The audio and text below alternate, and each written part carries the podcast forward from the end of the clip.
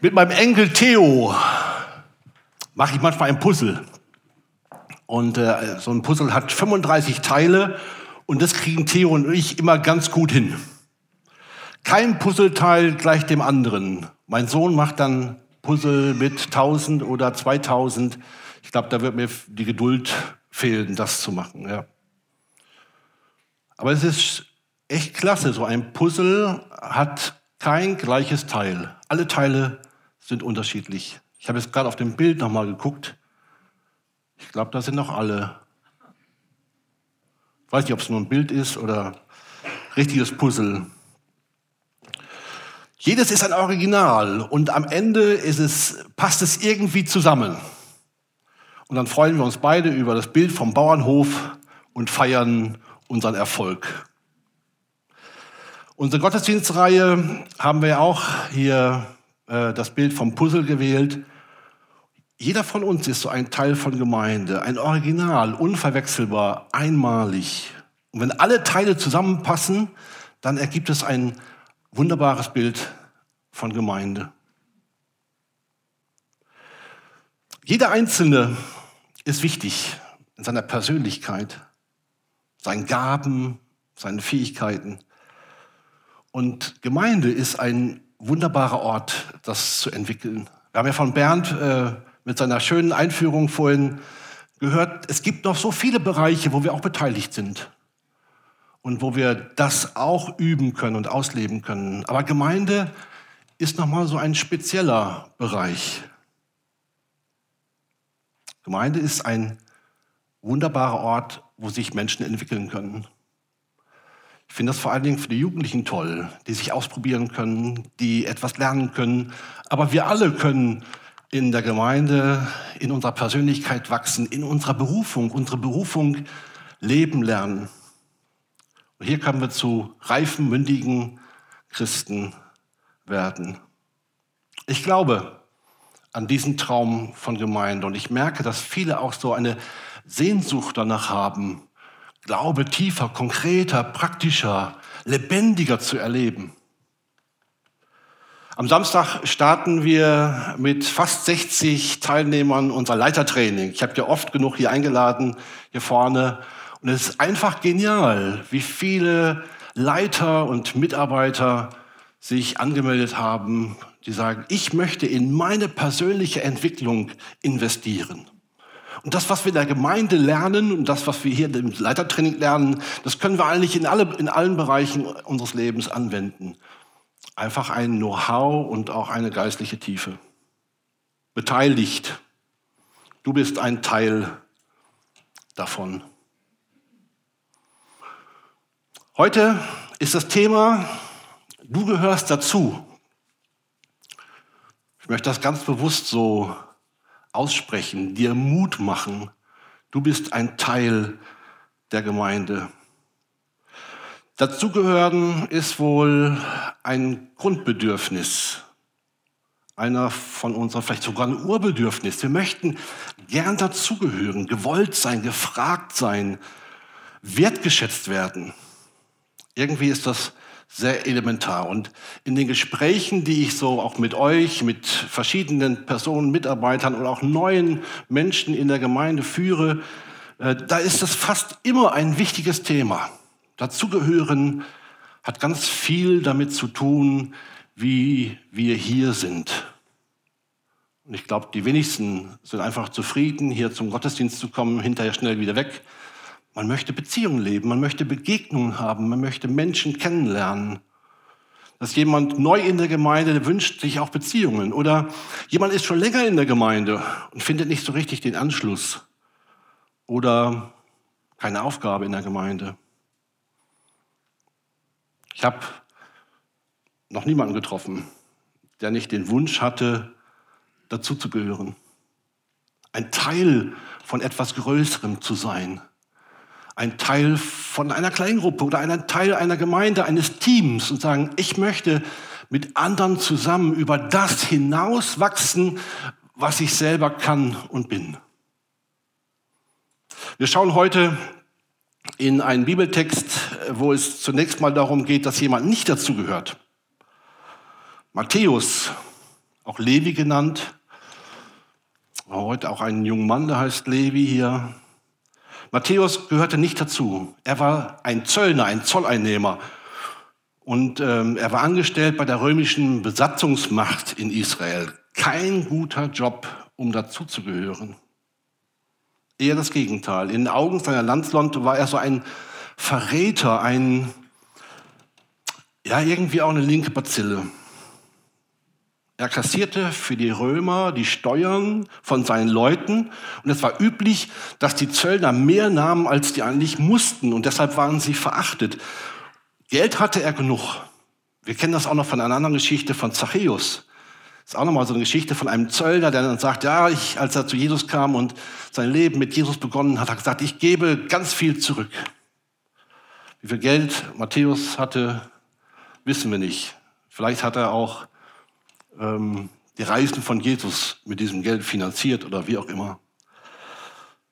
Aber für Matthäus scheint das ein echtes Problem gewesen zu sein, dass er so nicht dazugehörte.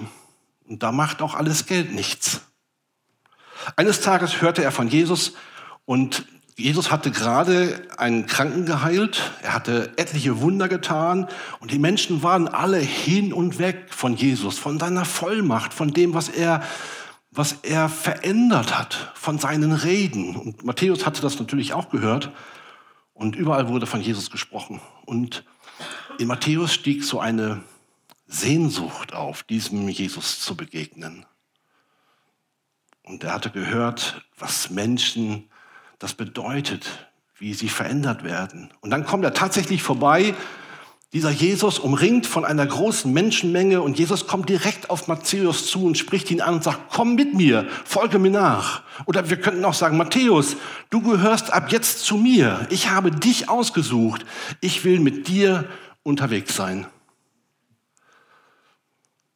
Und im Bibeltext sieht das dann so aus, als Jesus die Straße entlang ging, sah er Matthäus in einer Zollstation sitzen. Komm mit mir und folge mir nach, sagte er zu ihm. Und Matthäus stand auf und folgte ihm. Am selben Abend lud Matthäus Jesus und seine Jünger zum Abendessen ein. Einige andere Steuereintreiber und viele stadtbekannte Sünder waren ebenfalls eingeladen. Die Pharisäer waren empört. Wie kommt euer Meister dazu, mit einem solchen Abschaum zu essen? fragte, fragten sie seine Jünger. Als Jesus es hörte, antwortete er, die Gesunden brauchen keinen Arzt, wohl aber die Kranken. Und er fügte hinzu, nun geht und denkt einmal darüber nach, was mit dem Wort in der Schrift gemeint ist. Ich will, dass ihr barmherzig seid, eure Opfer will ich nicht. Denn ich bin für die Sünder gekommen und nicht für die, die meinen, sie seien schon gut genug. Ein erster Schwerpunkt zu diesem Text. Du gehörst dazu, du bist berufen. Das ist heute ja nicht anders als bei Matthäus. Am Anfang des Glaubens steht die Begegnung mit Jesus.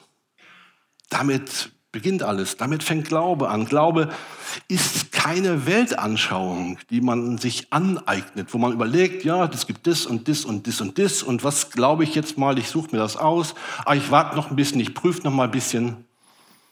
Glaube ist die unwiderstehliche Begegnung mit Gott. Das ist mehr als Religion. Das ist überhaupt keine Religion. Der erste Schritt geht immer von Jesus aus. Der lebendige, auferstandene Jesus muss uns begegnen. Heißt ja, du hast gar keine Chance, dich von dir aus für den Glauben zu entscheiden. Wenn Jesus dein Herz nicht berührt, kann auch kein Glaube beginnen. Glaube beginnt damit, dass wir ihn hören, dass in unserem Herzen etwas zu schwingen beginnt. Ein Klopfen, etwas, was, was uns umtreibt und bewegt. Das sind ja ganz unterschiedliche Sachen. Jemand hat eine große Sehnsucht nach, nach Leben, nach Freiheit, nach Frieden. Jemand sucht vielleicht Heilung. Ein anderer sucht Vergebung seiner Schuld. Ihn plagt die Schuld, dass er Vergebung möchte. Der zweite Schritt ist, und er stand auf und folgte ihm nach. Das ist so Schritt auf Tritt hier in diesem Text. Dazwischen könnte man noch eine ganze ähm, glaub, Geschichte entfalten, was in diesem Matthäus schon vorher vorgegangen ist, was er vielleicht schon vorher bewegt hat. Das ist bei uns auch so. Jesus beruft uns in seine Nachfolge.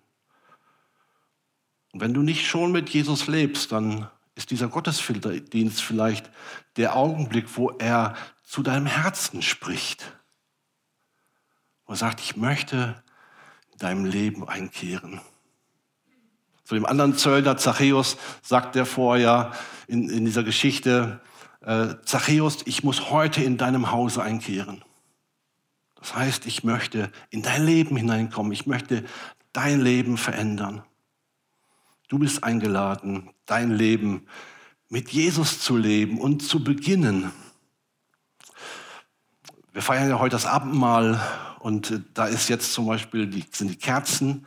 So eine Möglichkeit. Oder wir haben hier auch Leute, die für dich beten.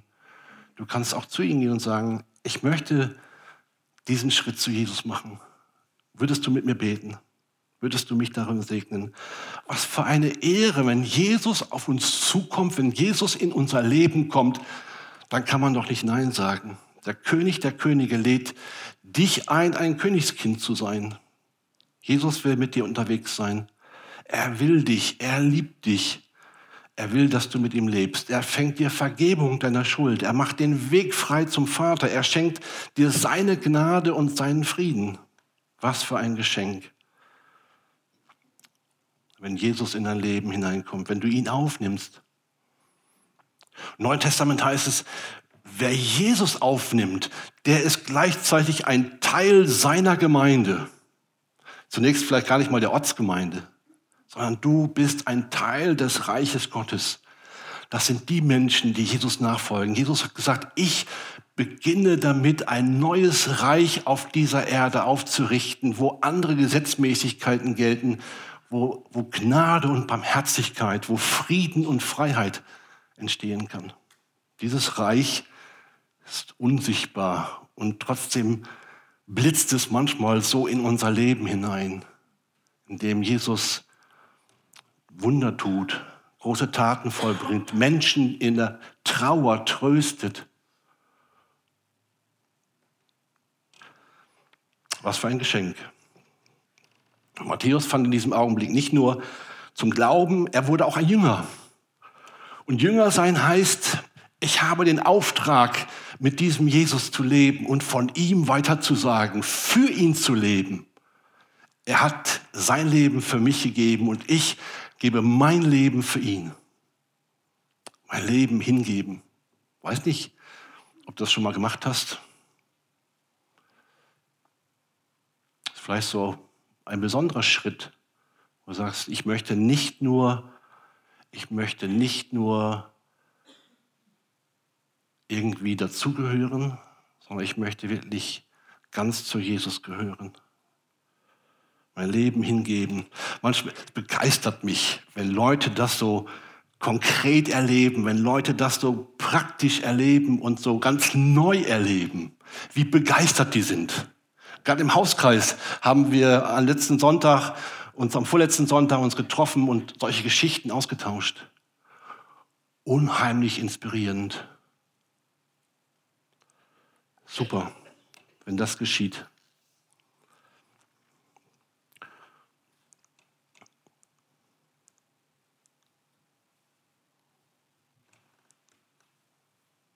Will nicht? Machst du weiter, Cedric? Danke. Du gehörst dazu, du bist wertgeschätzt. Die Pharisäer waren total empört, dass Jesus sich mit diesem Abschaum traf. Pharisäer, das waren so besonders gesetzliche Vertreter der jüdischen Religion und sie mieden alles, was irgendwie weltlich war.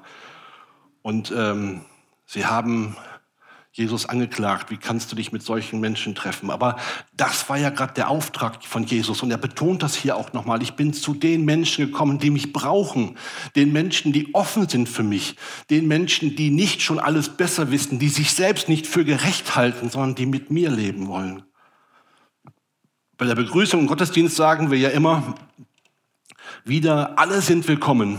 Ob sie unsere Tradition, Kultur, Sprache, Nationalität teilen oder nicht. Und das meinen wir auch so. Und es ist klasse, dass wir so viele unterschiedliche Nationalitäten und Menschen in unserer Gemeinde haben. Wir hatten neulich einen TC-Abend und da wurde, glaube ich, derselbe, der gleiche Bibeltext wurde in sieben Sprachen gelesen. Klasse. Und wir können es gar nicht oft genug sein, sagen, dass Gemeinde so ein Schutzort ist, wo man nicht angegiftet oder ausgebuht wird, wie jetzt gerade dieser junge Fußballspieler von Hertha BSC, der mit Tränen in den Augen das Feld verlassen hat, weil er geschmäht wurde, weil er beleidigt wurde. Was ist Gemeinde für ein wunderbarer Ort der Freiheit?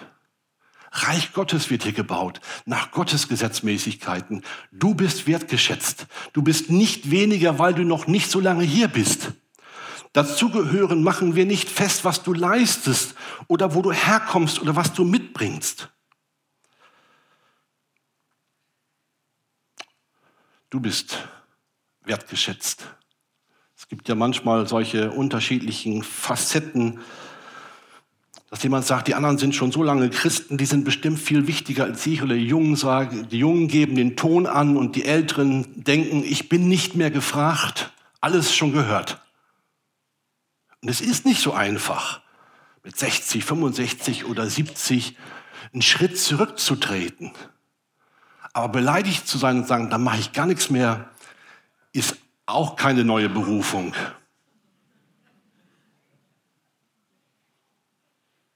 Und ich finde es unheimlich herausfordernd, wie, wie wir Ältere, muss ich jetzt schon fast sagen, ja,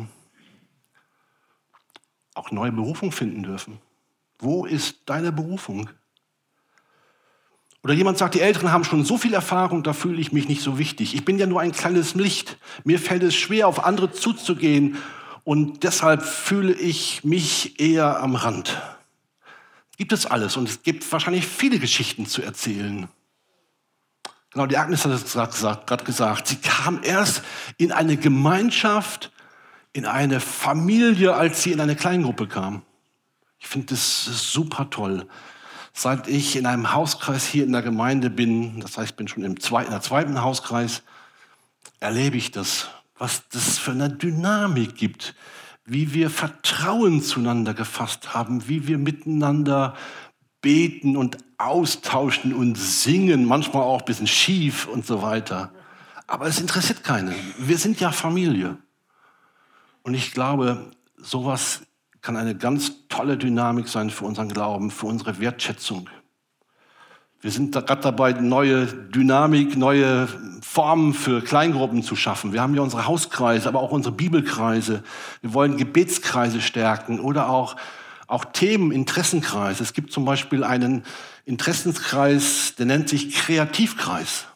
Wir wollen eine ganze bunte Vielfalt von Kleingruppen machen. Wir haben zum Beispiel auch einige Stammtische, und es finde ich klasse, wenn wir miteinander unterwegs sind, im Leben und im Glauben. Ja? Hier rede ich jetzt die ganze Zeit zu euch ihr müsst zuhören. So. Aber im Hauskreis reden wir miteinander, tauschen wir uns aus. Der dritte Teil, der dritte Schwerpunkt, du gehörst dazu, du bist freigesetzt. Jesus sagt, ich will nicht, dass ihr Gott mit eurer Leistung oder euren Verdiensten imponiert. Und das ist manchmal einfacher. Ich kenne genug Leute, die viel lieber hart arbeiten als barmherzig sind. Jesus sagt, ich bin für Menschen gekommen, die aus meiner Vergebung leben. Und er gibt den Selbstgerechten auch noch eine Chance. Er sagt nicht, geht weg, sondern er sagt, geht hin und lernt, was es heißt, Barmherzigkeit zu leben. Barmherzigkeit, barmherzig sein meint, einem anderen etwas Gutes zu tun, ohne dass man dafür etwas will. Im Wort barmherzig steckt ja auch das Wort Herz. Und wenn jemand barmherzig ist, dann tut er etwas von Herzen. Es gibt äh, sieben Werke der Barmherzigkeit, aller möglichen Formen. Ich habe sieben äh, Werke der Barmherzigkeit für Thüringen gefunden. Die scheinen im Moment besonders nötig zu haben. Sieben Werke der Barmherzigkeit, die von einem Bischof entwickelt wurden und wo ich dachte, das klingt doch echt klasse, das können wir doch mitnehmen. Du gehörst dazu. Ich höre dir zu.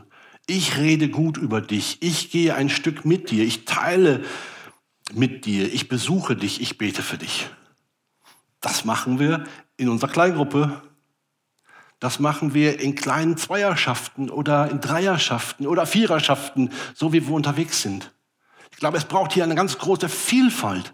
Aber ich glaube, es ist unheimlich wichtig, dass wir in einem solchen geistlichen Kreis unterwegs sind. Weil dieser Kreis, glaube ich, für alle anderen Lebensbereiche uns Energie und Nahrung und Kraft gibt. Wo wir auftanken können, wo wir neue Kraft halt haben. Mir geht es manchmal auch so, ich denke, ah, oh, wieder Hauskreis heute Abend. Ich habe gar keinen Bock. Und dann gehe ich hin und hinter denke ich, oh, war das wieder klasse. Ja. Irgendjemand versucht mich dann von diesem Hauskreis wegzuholen oder wegzuhalten.